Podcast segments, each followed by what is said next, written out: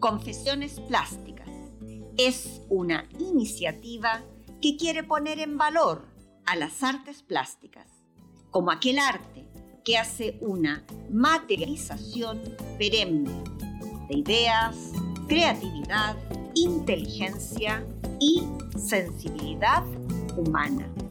En este mundo actual, en este mundo que parece se nos cae a pedazos, es el arte plástico quien nos puede rescatar, pues el arte nos trasciende.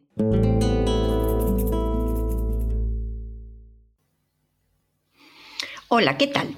Aquí nuevamente en un nuevo capítulo de Confesiones Plásticas. El capítulo de hoy, Hernani, un vuelo en mosquito y el encuentro con el vacío de Chillida.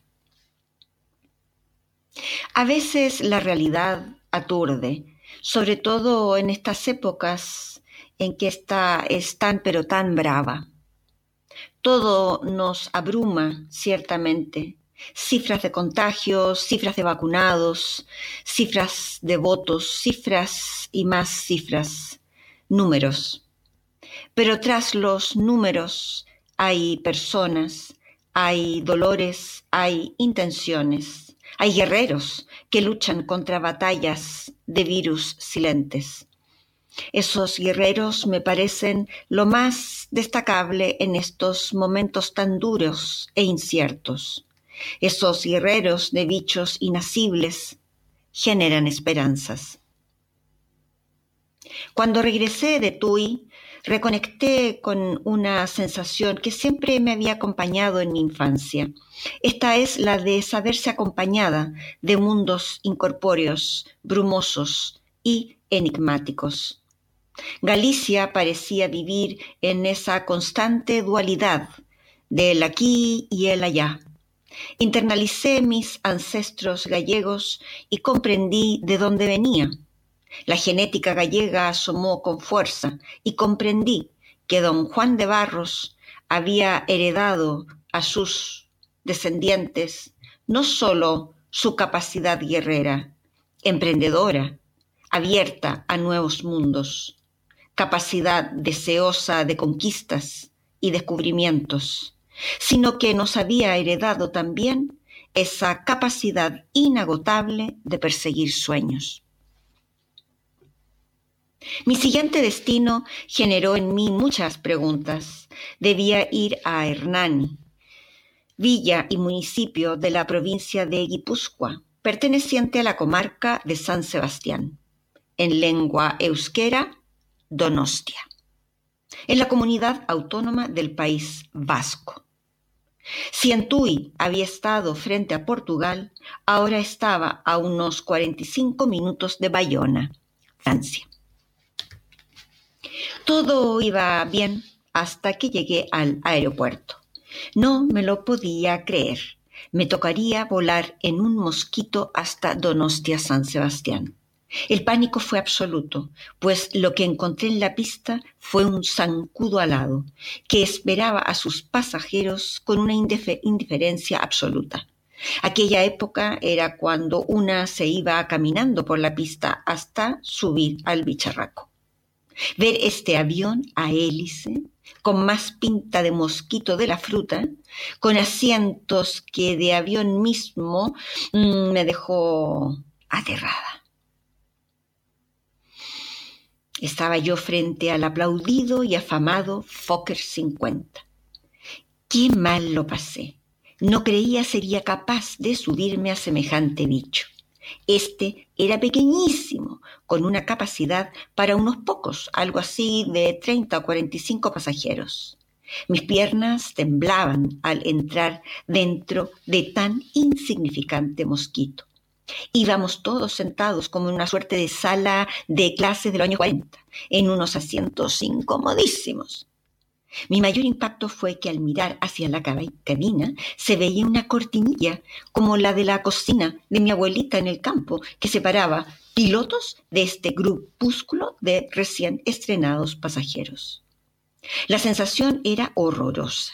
El bicho comenzó a agarrar velocidad en la pista y parecía que no se iba a elevar nunca, El ruido era de mosquito de verano. Espantoso. Por fin el zancudo volador comenzó a ascender. Pero claro, el citado Fokker era, vamos a ver, era ligero y pequeño. Entonces, eh, a hélice también. Entonces no se elevaba mucho. Bueno, hay que decir que yo había viajado bastante en avión, pero claro está, desde Chile a Europa. Entonces yo conocía otro tipo de aviones. Y curiosamente, hacia la costa sur de España había volado para asistir a, cursos. Sí, había volado, pero no iba en ese Fokker. Ya podréis imaginar lo que tardaba ese trayecto. Volar en este zancudo entre Madrid y San Sebastián, no veas lo que tardaba. Una eternidad. Yo iba invocando a todas las médicas conocidas y por conocer y trataba de recordar si habría alguna eh, específica para vuelos o más específica mm, para mosquitos, pero no, no recordaba ninguna meiga mosquiteira. Así es que mm, me valían todas, hasta la de los dientes verdes. El bicho se movía a gusto. ¡Ay, para arriba, para abajo! Espantoso. De pronto me llevé el mega impacto. Miré por la ventanilla y el sol hacía que se viese la sombra de este zancudo sobre las montañas. ¡Ay! Y yo iba adentro. La sombra era realmente la de un mosquito de verano surcando las montañas entre nubes bajas. ¡Qué susto pasé! El viaje se hizo eterno, movido como coctelera, de viernes por la noche. Cuando comenzó a descender, aquello era Fantasylandia on fire. Mal, pero mal. Nunca falta el compañero de asiento que se las sabe todas. Y estos siempre están en, los viajes en avión.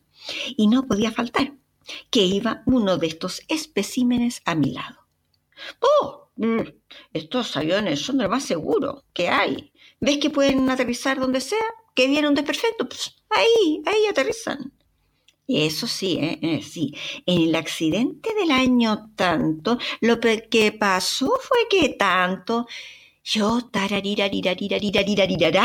no lo escuchaba. No, iba color blancuarina de trigo tamizada.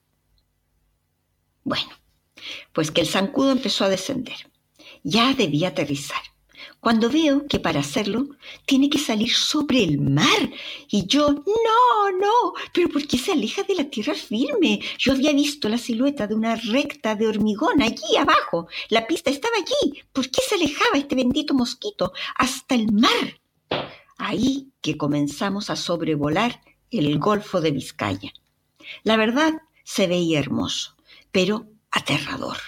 De pronto comenzó a descender, a descender, a descender, y que yo no veía la pista, mi Dios, todo era agua. ¡Ay! ¡Qué angustia! Ya no quedaba nada, y todo era golfo, todo era mar. ¿Qué mar, qué mar, digo, océano Atlántico? Y mira que esto impone, ¿eh? Yo iba aterrada, entregada, cuando ya por fin vimos una huella y ¡zas! que aterrizamos. Ya estábamos en tierras vascas. Luego mi compañero de asiento me explicó las razones técnicas de por qué debía salir hasta el mar, girar y enfrentar la pista desde el agua. Y me nombró no sé cuántos aeropuertos del mundo en donde se daba la misma situación. Vale, señor experto, sábelo todo. Vale, pero mire, cállese. Cállese, por favor, que estoy al borde de la lipotimia. El corazón lo llevaba en la boca. Bueno, bueno, el corazón, los pulmones, el hígado, todo, hasta mi vesícula perezosa, la tenía atragantada. Ya en tierra abandonamos al zancudo. Yo estaba aliviada, pero pensaba que debía volverme a subir ya que para volver a Madrid no tendría otra opción. Me instalé, me instalé en un hotel espléndido con unas vistas a la playa de la Concha, esta playa urbana ubicada al oeste del río Urumea y separada del mismo por el monte Urgul. Esta playa está alojada en la Bahía de la Concha y tiene unos 1.350 metros de longitud. Realmente es maravillosa. Desde el año 2007 corresponde a uno de los 12 tesoros de España. Sin dudas, ¿eh? es un merecido galardón. Mientras admiraba yo tan bella vista, llegó el coordinador, un vasco alto, guapo él, y me entregó eh, un listado de alumnos. Me explicó que estos eran de una escuela taller, por lo que, al igual que cuando había estado en Ronda, las clases serían más bien teóricas. No habría asesoría en talleres porque ellos aún no desarrollaban un oficio. Las mañanas serían para mí. Igualmente me indicó dónde debía tomar el bus cada tarde, pues las clases serían en un aula en Hernani. Tardaría unos 30 minutos en llegar. Bien, estaba todo correcto, todo anotado en mi libretita de apuntes y todo dentro de mi mochilita. Me dispuse pues a recorrer Donostia San Sebastián. Esa bahía invitaba a caminar, a oler aire marino y, por supuesto, a investigar su patrimonio. El primer percance que me ocurrió fue que me acerqué a una librería, pues vi una guía de turismo. No eran pocas, no eran épocas de facilidad tecnológica para buscar información y que uno pincha, pone en Google y sale todo ahí sobre la ciudad, las iglesias y lo que uno quiera. Pues no era época de buscar información ni lugares de interés de ese modo. Entonces quedé atónita. La guía estaba en el idioma vasco, el euskera, y yo no lograba descifrar ni una ni una sola palabra. Me habría sido más cercano el húngaro o el mapudungún. Nada. La librería era la Liburudenda. Yo preguntaba por rutas patrimoniales y debía haber preguntado por Ondarearen y Bilbidea. O sea, nada. Ciertamente, si en Ibiza, Játiva o Tui la cosa iba de adaptar el oído, aquí esto no bastaba. El idioma vasco es otra cosa. Según un estudio del año 2014 llamado Un enigma esclarecido, a cargo del filólogo Jaime Martín Martín, después de 12 años de estudio, pudo confirmar que este idioma, el euskera, es el más antiguo de Europa y proviene del país africano de Mali. Parece rápido y sencillo decirlo, pero esto ha sido un enigma continuo, pues se ha discutido su origen hasta el 2014. O sea, si es que es un estudio de una valía enorme la de este lingüista, siglos sin saber el origen de euskera, y por fin este estudio da la luz a una interrogante eterna, el origen de la lengua vasca. Es este un idioma que no tiene origen común con otras lenguas, lo que hace que a una le suene a nada que haya oído anteriormente. El euskera es el idioma oficial junto al castellano en el País Vasco. Y por allí que andaba yo, que si la información no estaba en ambos idiomas, perdidita que me quedaba. Me fui a pasear por el casco antiguo. Debía esperar hasta las 17:15 para irme a Hernani, a mi primera clase. La llamada parte vieja de la ciudad está a los pies del monte Urgul, entre el puerto y la desembocadura del río Urumea. Esta zona fue construida después de un incendio enorme en 1813. Como no podía ser de otra manera, es un paseo por la historia. Ahí están tiendas, restaurantes y dos de los templos religiosos más importantes de la ciudad que dan cuenta de la vida de Donostia. Averiguando sobre el origen del nombre de la ciudad, me encontré con varias versiones. Hay referencias de un monasterio llamado Sanctus Sebastianus, o sea, San Sebastián, el mártir, patrono de arqueros, soldados y atletas, nacido en Narbona, Galia, durante el Imperio Romano. Su nombre significa digno de respeto y venerable. Este santo fue militar, tuvo un altísimo cargo en la Guardia Imperial Romana. Esto debido a su astucia, valor y fuerza. Sebastián se convirtió al cristianismo. Se cree que debido a que le tocó observar tanto testimonio de mártires cristianos. Protegió a prisioneros ya que mantuvo en secreto su fe, pero fue delatado y traicionado. Murió en la ciudad romana de Easo. Hay muchos estudios sobre el origen del nombre de Donostia.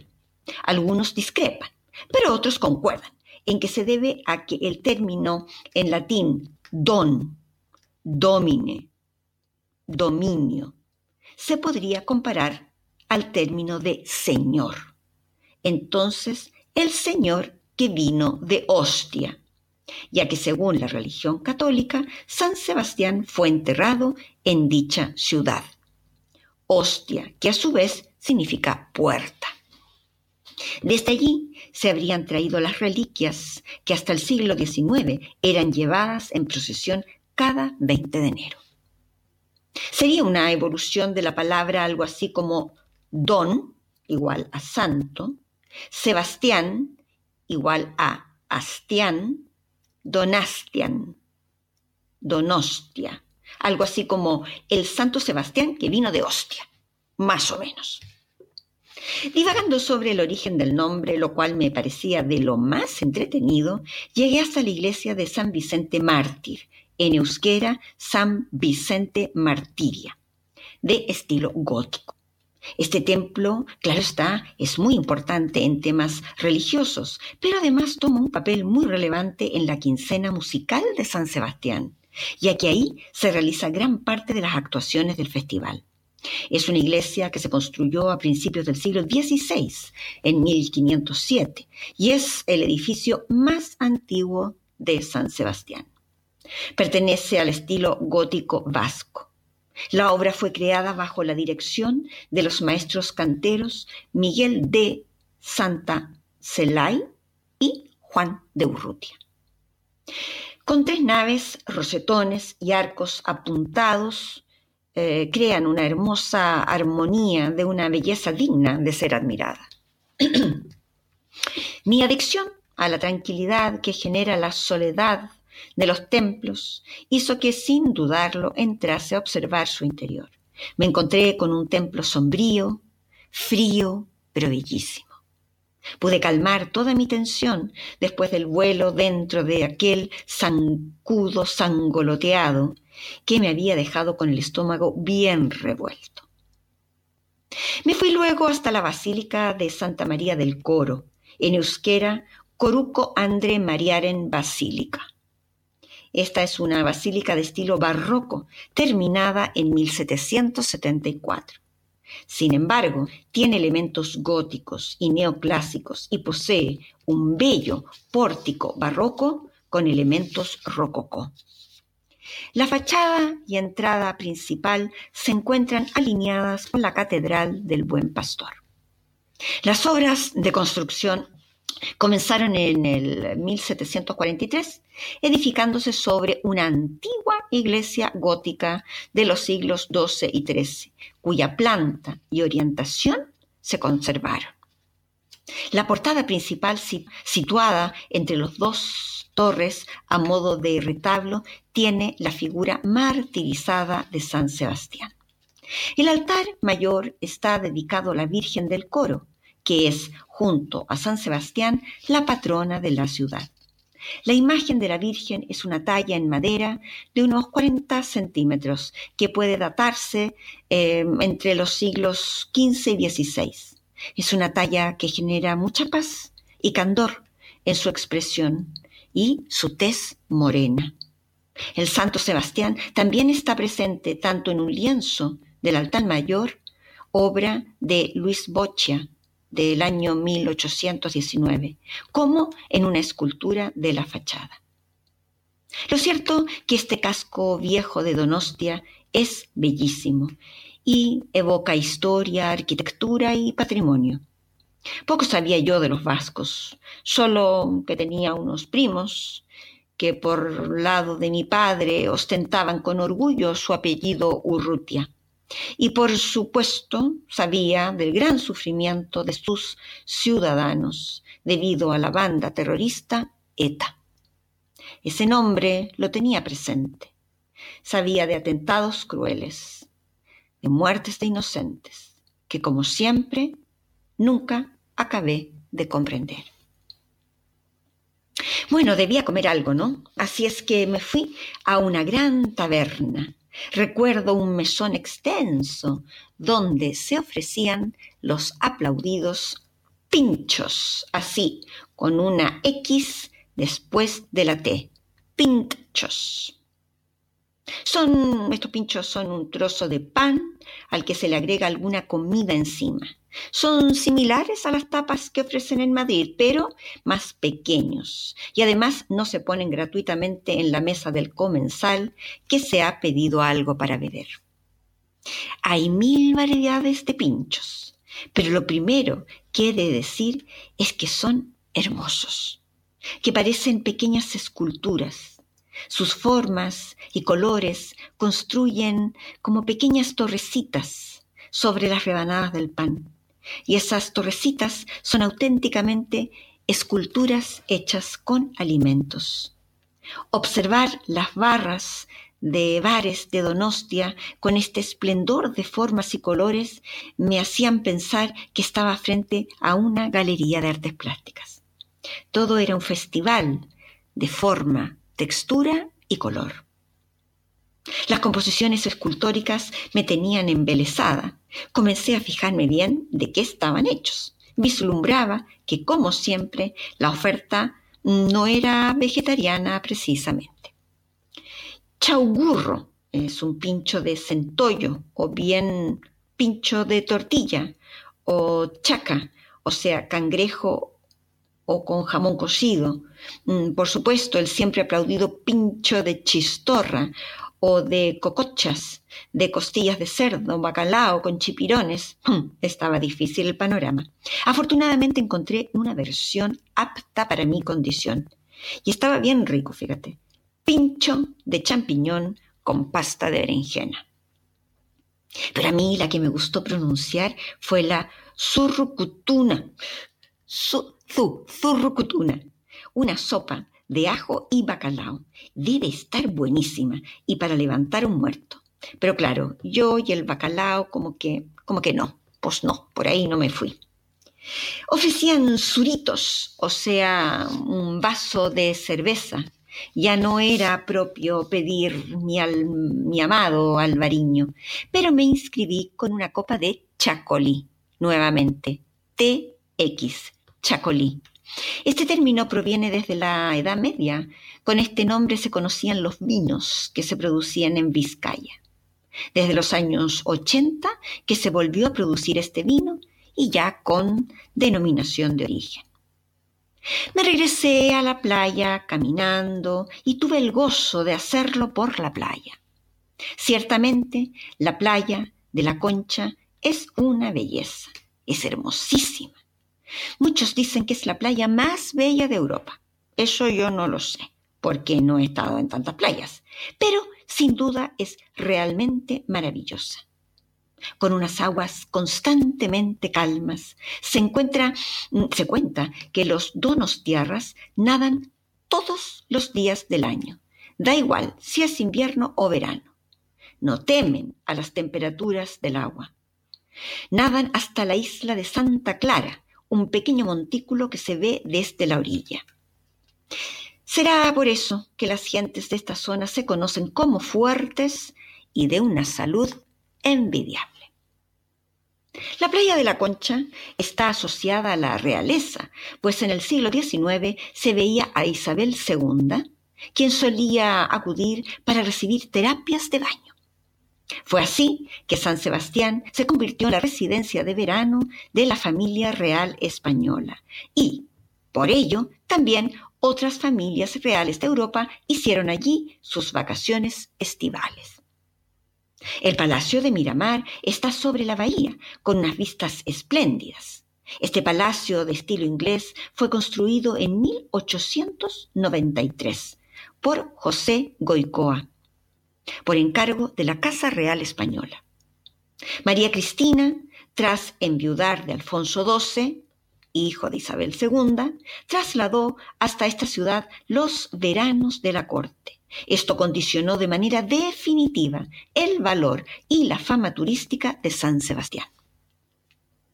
Con los ires y venires de la historia, el palacio ha tenido diferentes dueños, pero actualmente está abierto a la ciudadanía y es la sede oficial de los cursos de verano de la Universidad del País Vasco. Se suelen hacer allí fiestas como las del Festival de Cine de San Sebastián. El palacio también concede aulas al Centro Superior de Música, conocido como Musiquene. Necesité caminar. No me dio el ánimo como para nadar. Era febrero, mucho frío, pero sí caminé, porque entre el viaje en zancudo que me había dejado tensa y las clases que debía dar en Hernani, estaba inquieta. Algo había escuchado a mi colega antecesor a mí, y al parecer el ambiente era un poco crispado. Encendí la tele en la habitación del hotel por el puro gusto de no entender nada, pero nada. Eso de alguna manera me divertía. Pero he de ser sincera, al tercer día ya estaba viendo películas en alemán. Ese idioma me resultaba más simple que el euskera. Me fui, me fui a la hora señalada a coger el bus hasta Hernani, villa y municipio español de la provincia de Guipúzcoa, y cuyo nombre significa lo alto de la colina despejada. Es decir, la colina que no está entre montañas, sino libre en la parte más alta, perteneciente a la comarca de San Sebastián, comunidad autónoma del País Vasco. El trayecto entre Donostia, San Sebastián y Hernani es de unos 5 kilómetros. Me quedaba claro. Luego de averiguar el significado de Hernani, me tocaría subir. Y así fue. El bus emprendió camino hacia una colina en lo alto. El trayecto sería no más de 30 minutos, por lo que quise captar claramente cómo era el paisaje, y me senté al lado de la ventana. Nuevamente el paisaje me dejaba anonadada. Esto es como estar en Alemania, pensé. Todo verde, verde, verdísimo. Los bosques vascos contienen bellos abetos rojos, cedros, laureles, muchas encinas, hayas y robles. Y lluvia, lluvia, lluvia y lluvia. Desde la carretera se veía un macizo verde y una lluvia que percibí intermitente en toda mi estadía. Hay una historia muy linda que tiene relación con este vínculo tan estrecho entre el bosque, verde, naturaleza y el pueblo vasco. El sacerdote músico, académico, Resurrección María de Ascué, registró la frase ritual que los leñadores vascos dirigían al árbol que iban a cortar. Guk botako saitugu, eta barkatuizutsu. O sea, es decir, nosotros te derribaremos, perdónanos. Me parece muy hermoso y me abre muchas preguntas sobre el ser humano esa veneración hacia el bosque y a veces y de pronto tan poco respeto a la vida humana. Pero en fin, lo dejo allí. El valle de Hernani se extendía antiguamente entre los ríos Urumea y Oria. Las primeras menciones documentadas datan de finales del siglo XII documento que informa de la donación del monasterio de San Sebastián al monasterio de Leire. Allí se indica que dicho monasterio estaba en los confines de Hernani. El rey Sancho de Navarra creó la villa de San Sebastián cerca del 1180 y se cree que la villa de Hernani nace gracias a la gestión de Alfonso XIII en la segunda mitad del siglo XIII. Este rey creó una red de villas que unían la costa con el interior de Guipúzcoa. Allí Hernani fue una villa estratégica. Fue una localidad amurallada con cinco puertas de entrada y el casco antiguo tenía dos calles principales, con una zona abierta en medio llamada Plaza Berria, en donde se celebraba el mercado. Fueron numerosas las invasiones y destrucciones que sufrió Hernani, guerras medievales, invasiones francesas en los siglos XVII, XVIII, XIX y también los duros asedios de las guerras carlistas y la guerra civil española.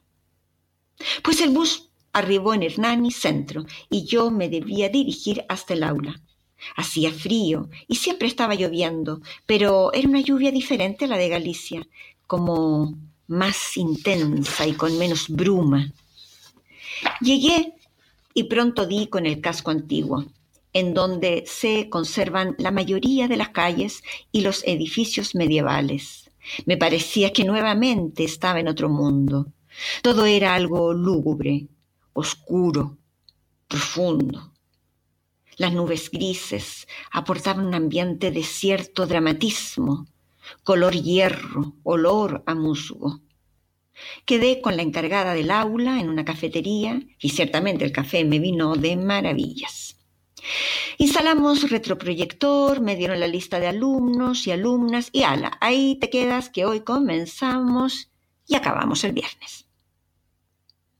Ya sabía yo que eran chicos y chicas en formación y que no había talleres que visitar.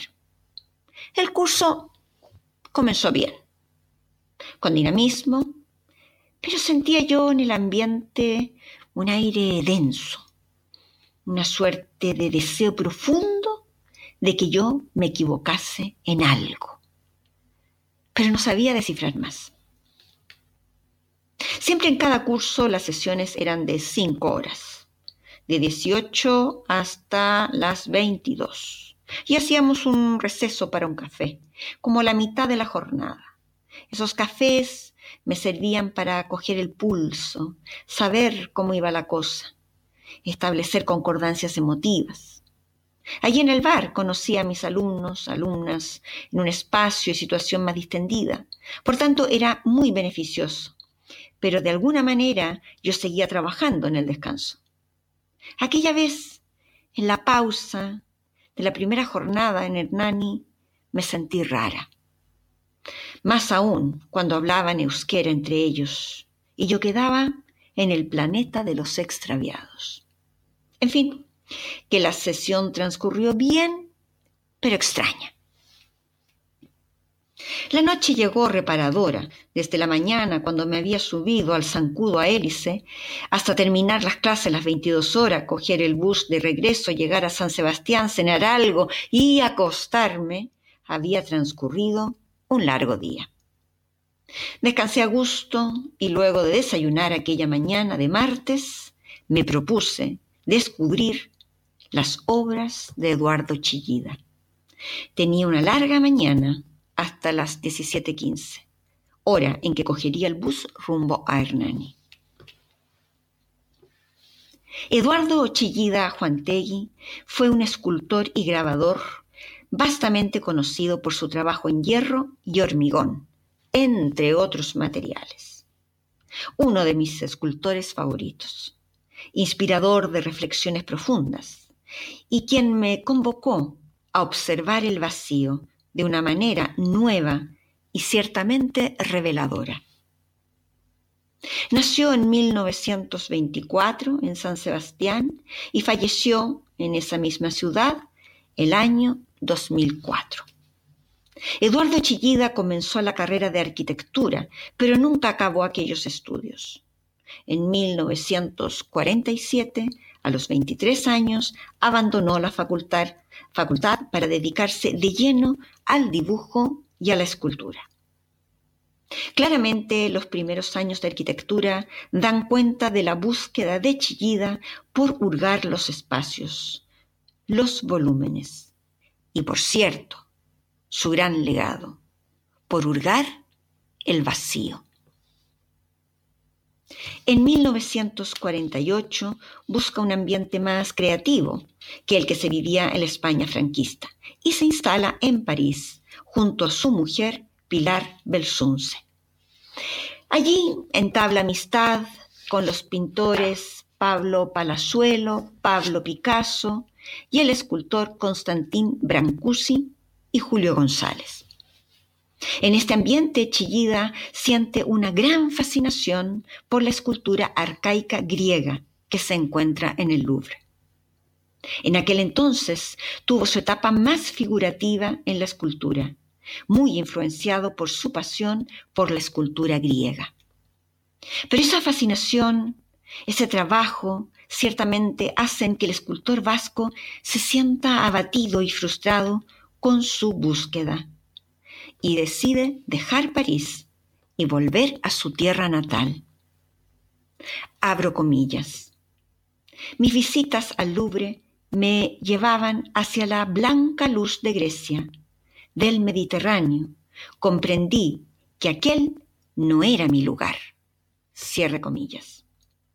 Es para mí de una belleza y a la vez de una certeza tan diáfana lo que descubre el propio Chillida en aquel regreso abro comillas, mi país tiene una luz negra, el Atlántico es oscuro, cierra comillas.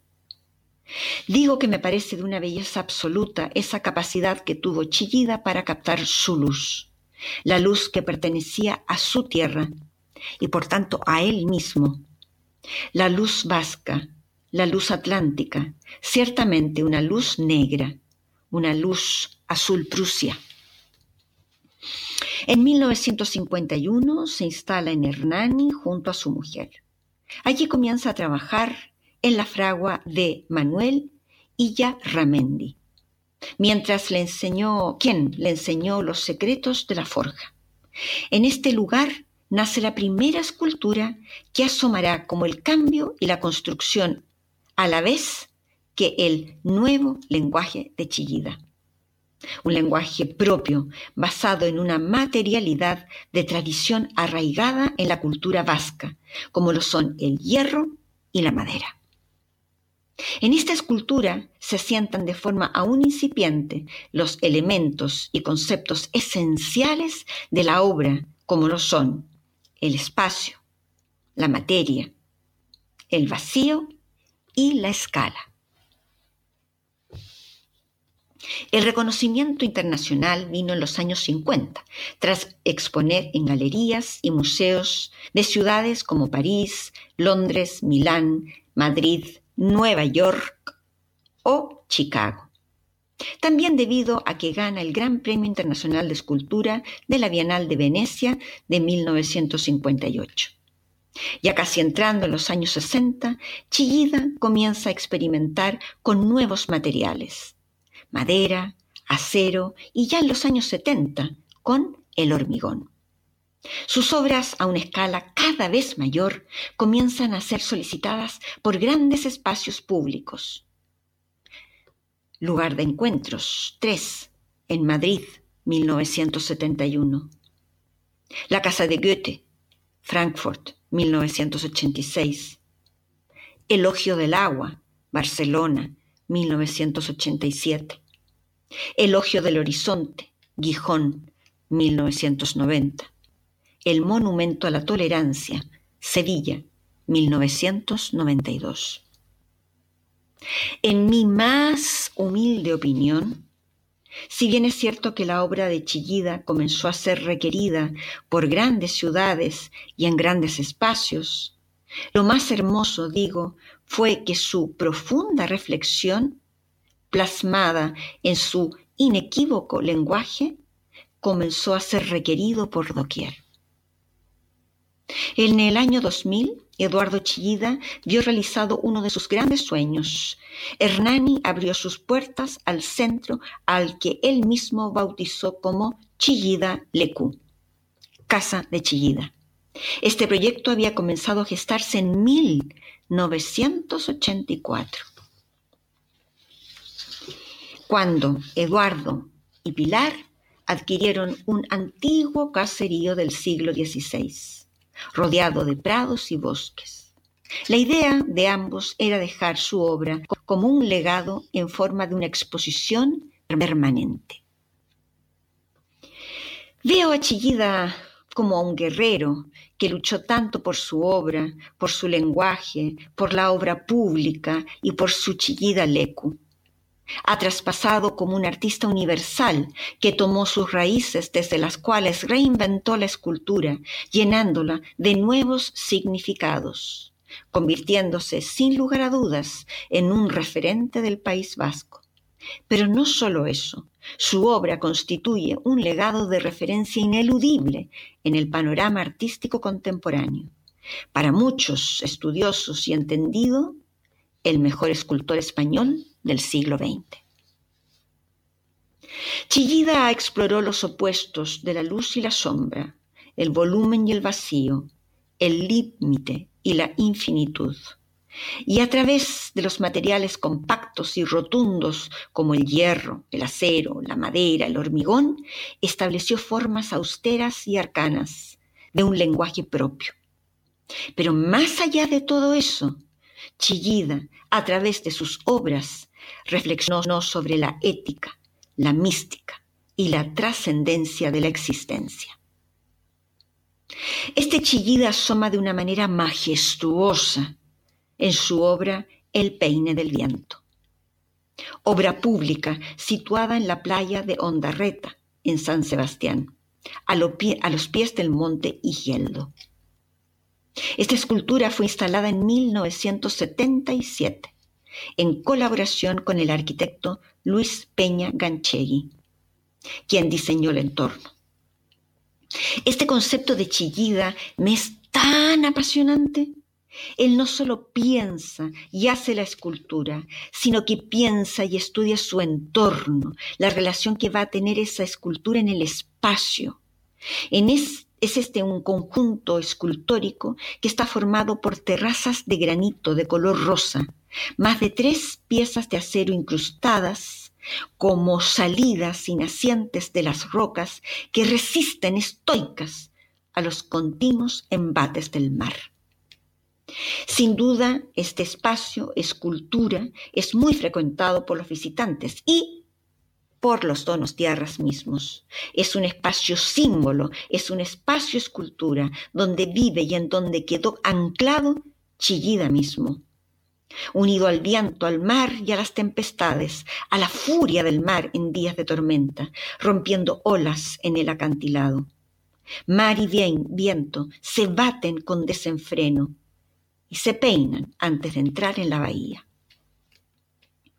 A través de un sistema de tubos, el aire impulsado por las olas sale a la superficie por unos orificios, emitiendo un sonido muy peculiar, como un bravido los días de gran oleaje, el espectáculo es aún más impresionante, pues este sonido va acompañada de agua pulverizada que sorprende a los visitantes. Podríamos decir que la escultura El peine del viento de Chillida da la posibilidad que la naturaleza cante su ópera prima más hermosa en medio de la escultura. Por tanto, el concepto de escultura fue reinventado por Chillida. Naturaleza, espacio y entorno son respetados en su esencia, son exaltados, como en el magistral ejemplo del peine del viento. La escultura de alguna manera es diálogo permanente de volumen y vacío, que se integra, que está en una constante danza con el espacio que la habita arte y naturaleza son uno solo. Dice Chillida, este lugar es el origen de todo, es el verdadero autor de la obra. Lo único que hice fue descubrirlo. El viento, el mar, la roca, todos ellos intervienen de manera determinante. Es imposible hacer una obra como esta sin tener en cuenta el entorno. Es una obra que he hecho yo, que no he hecho yo. Cierra comillas. Veo a Chillida nuevamente como a un guerrero, puesto que su trabajo fue genialidad y sensibilidad puesta al servicio de la disciplina y a un trabajo de largo alcance. Sin ir más lejos, el peine del viento está en el lugar al cual un Eduardo pequeño se escapaba para admirar y jugar con las olas y el viento. Quizás allí se comenzó a gestar todo en su interior, esa relación con la naturaleza, esa relación que surge desde la admiración, el respeto y la reverencia. Esta escultura la comenzó el escultor allá por el año 1952, pero no fue hasta 1977 que creó la obra definitiva y se la regaló a la ciudad. A mí Chillida me emociona hasta las lágrimas, pues entre otras cosas veo en su escultura un deseo absoluto de exaltar la naturaleza. Es como una oración. Para mí, uno de los ejemplos más bellos es la escultura de hormigón Elogio al Horizonte. En esta obra se capta tan bien esa admiración de Chillida por la naturaleza y como su obra busca siempre exaltarla. La obra de Chillida no comienza desde un bloque oscuro, firme y pétreo, del cual se irá devastando materia hasta llegar a la forma. No, no, no, no, no. El vacío de Chillida es un concepto más ético, más reflexivo y más profundo. Yo frente a ese vacío lloro, como una meiga a la que se le ha extraviado el bosque. Su obra más se acerca al concepto de un altar en un templo. Su obra nos trasciende y realmente sentimos aquello que Kandinsky llama resonancia, ese lazo que une nuestra alma con la esencia de la obra y que tiene la capacidad de cambiarnos. Y ya no somos más aquellos que fuimos después de haber después de haber estado en, en ese acto de comunión con la obra. El vacío de Chillida deambula por sus obras, es un vagabundo que nos invita a vagar con él y nos coloca en un lugar donde nos sentimos pequeños e insignificantes. Quizás lo más profundo y honesto que hace Chillida es que él se aparte y se rinde frente a la naturaleza la cual irrumpe con mayor fuerza gracias a ese constante elogio que le rinde su escultura, el arte más sobrio, rotundo, donde la horizontal, la vertical, el círculo son alabanzas a las formas primigenias que reverencian la espiritualidad más profunda. El vacío de Chillida me condujo al abismo del alma, tal cual lo hace Goya en su obra Saturno devorando a su hijo. Chillida, luz atlántica, oscura y profunda. Elogio a la naturaleza. Oración a una divinidad que está más allá y más lejos del interior de una iglesia. Abandoné el peine del viento absolutamente henchida de la fuerza de las olas, del viento, de la naturaleza. Iba transportada como en una oración permanente, admirando el poder, la creatividad y el oficio de Eduardo Chillida. Admiré tan bella ciudad, tan imponente verdor, y constaté que aquella luz es negra.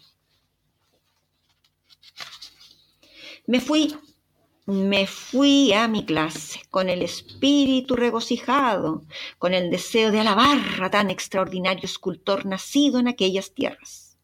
Tuve entonces una experiencia tan extraña como lo puede ser un proceso de incomunicación absoluto. Impartía yo mis conceptos y para dar ejemplo de ellos siempre llevaba conmigo un set de diapositivas de artesanía española. Entonces, si hablaba del ritmo, por ejemplo, ¡zas! que colocaba unas cerámicas pintadas que ayudaran a visualizar mejor lo que explicaba verbalmente. Siempre daba buen resultado, pues los participantes del curso veían cómo la artesanía tradicional, campesina, urbana, en general, toda, toda la artesanía, componía con los elementos que yo explicaba. Solo había que aprender a hacerlo con la intención necesaria para que los buenos resultados no fuesen producto del azar. Las fotos habían sido tomadas en talleres y otras en ferias de artesanía. De pronto sentí un movimiento extraño en el aula. Yo, que venía inspirada, conchillida, hablaba feliz sobre temas del espíritu y cómo estos también se manifestaban en la artesanía.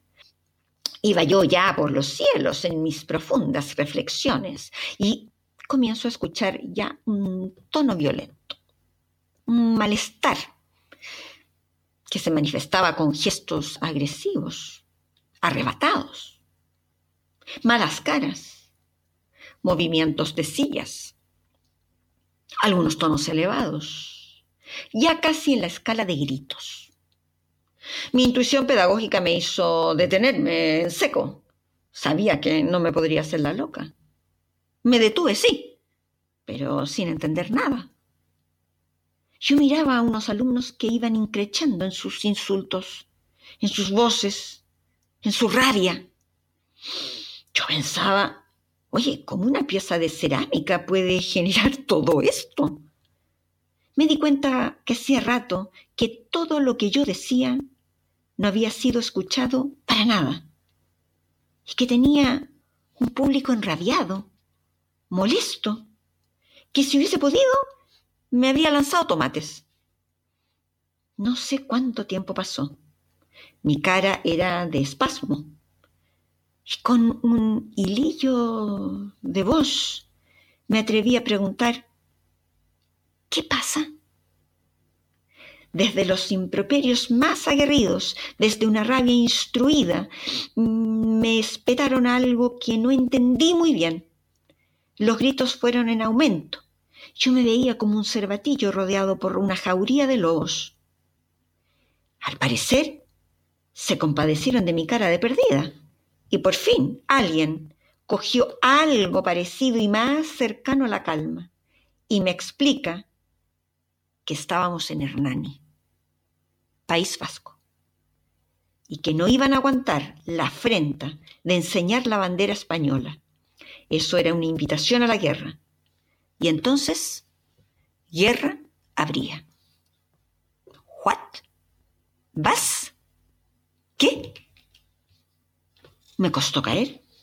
Yo miraba queriendo entender rápido, rápido, pero no lo lograba. No quería perder tiempo con mi cara de pava pero es que no entendía.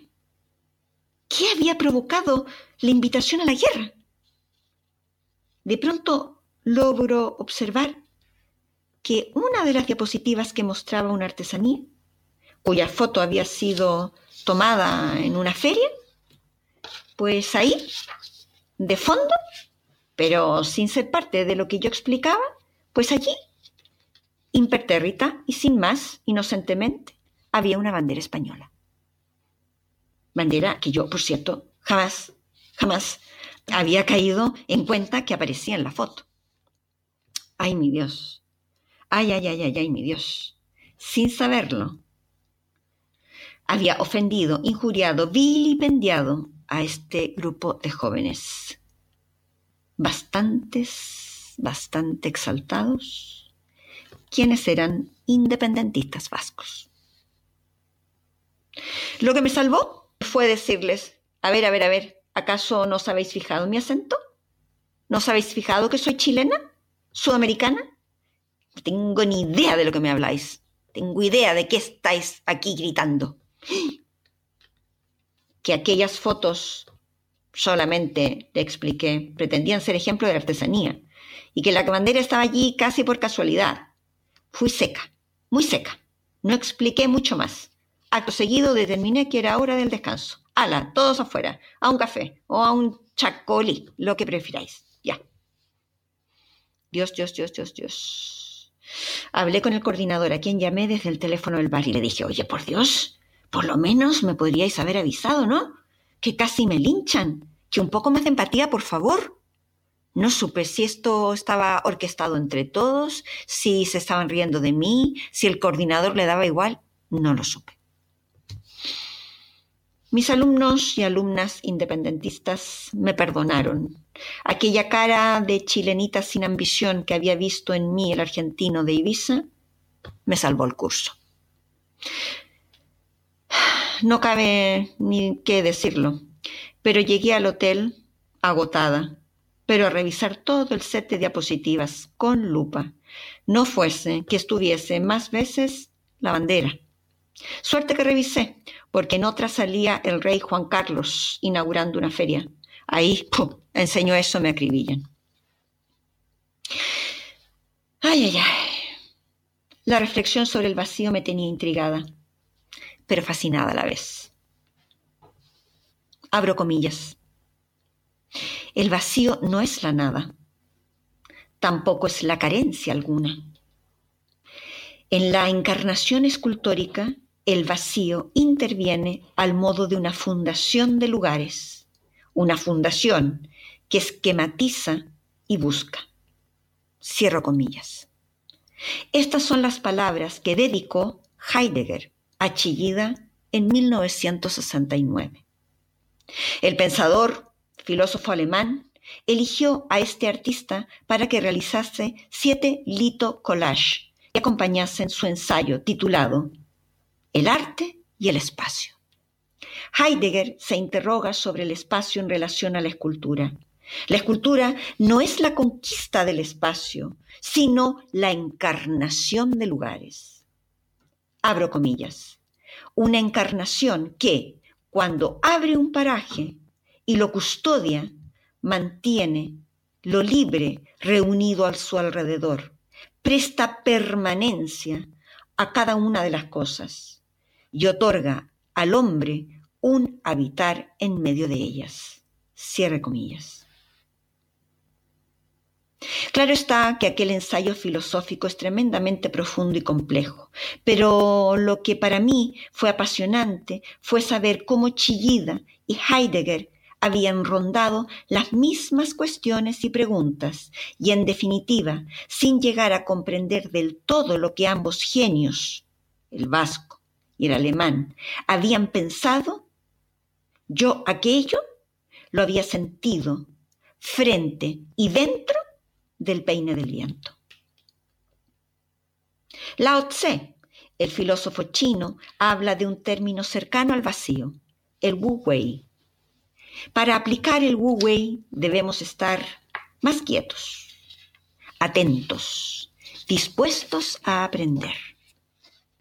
Esa actitud nos permitirá escuchar tanto nuestra voz interior como las voces que provienen de nuestro entorno, pero sin interferir en ellas, o sea, sin juzgarlas ni criticarlas.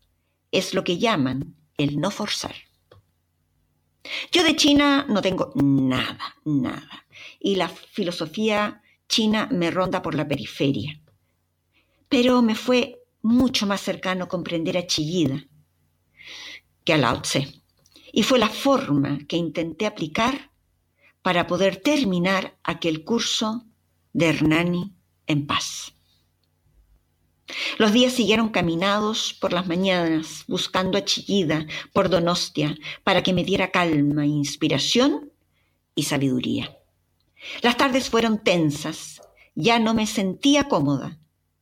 Medía cada palabra, cada respuesta, cada ejemplo. Me sentí con una luz negra siguiéndome toda la clase. Me tuve que convertir en una guerrera para poder ser respetada y terminar el curso en paz. Pero una guerrera que tuvo que invertirse otras armas, pues las de la violencia ya pertenecían a mis alumnos. Tocó regresar a Madrid, vuelta al aeropuerto, vuelta a esperar al zancudo volador para poder llegar a mi guardilla. Esta vez sin artesanías, sin cachivachas, solo con un libro sobre Chillida. Ya en el aeropuerto, a pocos minutos ya para abordar, yo estaba en el cuarto de baño y entonces se escucha por megafonía una información indicando que nos quedáramos tranquilos, pero quietos, que ya se está aplicando el protocolo, pues hay aviso de bomba en el aeropuerto, aviso de atentado. Me pasó mi vida a toda prisa por mi mente, el corazón se quedó galopando desbocado y mi habitual color blanco se volvió transparente. Ya que estaba sola en el servicio, lloré a gusto. Lloré el miedo pasado en clases, lloré mi miedo a volar. Lloré, lloré, lloré, lloré y me vacié. Pasadas unas horas nos informan que todo está en orden, que abordaremos el mosquito de verano sin más dilaciones. Aquel vuelo de regreso a Madrid sentí ese vacío en mi estómago, también en mi estado de ánimo. Estaba hueca, pero aquel vacío no contenía la nada. Aquel vacío lo contenía todo. Para este capítulo hemos elegido una obra pictórica de mi autoría del año 2013, obra llamada Convergencia en el Vacío. El formato de esta obra es un cuadrado de un metro veinte por un metro veinte. Este gran soporte nos invita a entrar por un conjunto de manchas oscuras, negras y azules, que nos llevan a descender hasta una gran bola de fuego. Allí los colores se encienden, asomando rojos, naranjas, saturados. El ojo queda girando en esta danza acelerada para luego ser lanzado al extremo inferior a través de un trazo cálido que se escapa hacia la derecha del soporte. El ojo entonces sube enérgicamente hasta llegar a un punto alto en donde no puede seguir avanzando. Y entonces cae en un espacio vacío, blanco. Aquel espacio absorbe, aquieta y se queda flotando en la nada. Una vez repuesto, busca el ojo busca salidas, bordeando los colores negros y azules. El vacío blanco no invita a subir, pero la intriga natural y la tendencia natural a siempre continuar el camino hacen que el ojo vuelva a surcar las manchas azules y negras, buscando, buscando, buscando nuevas vías, nuevas rutas. La fuerza del trazo y de la mancha son las protagonistas y el gran punto de interés queda focalizado en aquella gran bola de fuego, punto focal que es compartido con el vacío, ese gran espacio blanco que no es más que vacío, pero a su vez no es la nada. La línea de horizonte está en la parte inferior, en la base del soporte, pues todo esto ocurre en el cielo, en los sueños, en el espíritu. En la parte superior derecha asoma un trazo diagonal grueso y tosco, color negro similar a una compuerta. Esta compuerta está entreabierta, lo que nos permite entrar y salir. Con cierta prisa, sí, pues ni queremos quedar atrapados dentro ni fuera. Si quedamos dentro, quedaremos cobijados, pero a expensas de la bola de fuego, quedaremos a su antojo, bajo su dominio. Si quedamos fuera, quedaremos en los límites de la obra, como quien queda al límite de una frontera, en el extrarradio de la ciudad, tras los muros del feudo. Lo que el ojo desea es estar dentro y fuera, entrar y salir, entrar y salir. Para ello necesitamos tener la compuerta siempre abierta. Entrar y salir pasando por etapas de vacío, el vacío de Chillida, en la no acción de Lao Tse, para luego volver al ruedo. Ahí está el equilibrio. De Donostia a San Sebastián me llevé el amor y reverencia más profunda a la ética, a la sensibilidad, a la creatividad y a la comunión con la naturaleza de Eduardo Chillida. De Hernani me llevé la convicción de que el fanatismo no es armonía, no es comunión, no es sabiduría. Solo es una compuerta cerrada que te lanza al abismo del alma. El día que llegué a la inauguración donde exponía este óleo, sentí una sensación inenarrable a la altura del estómago.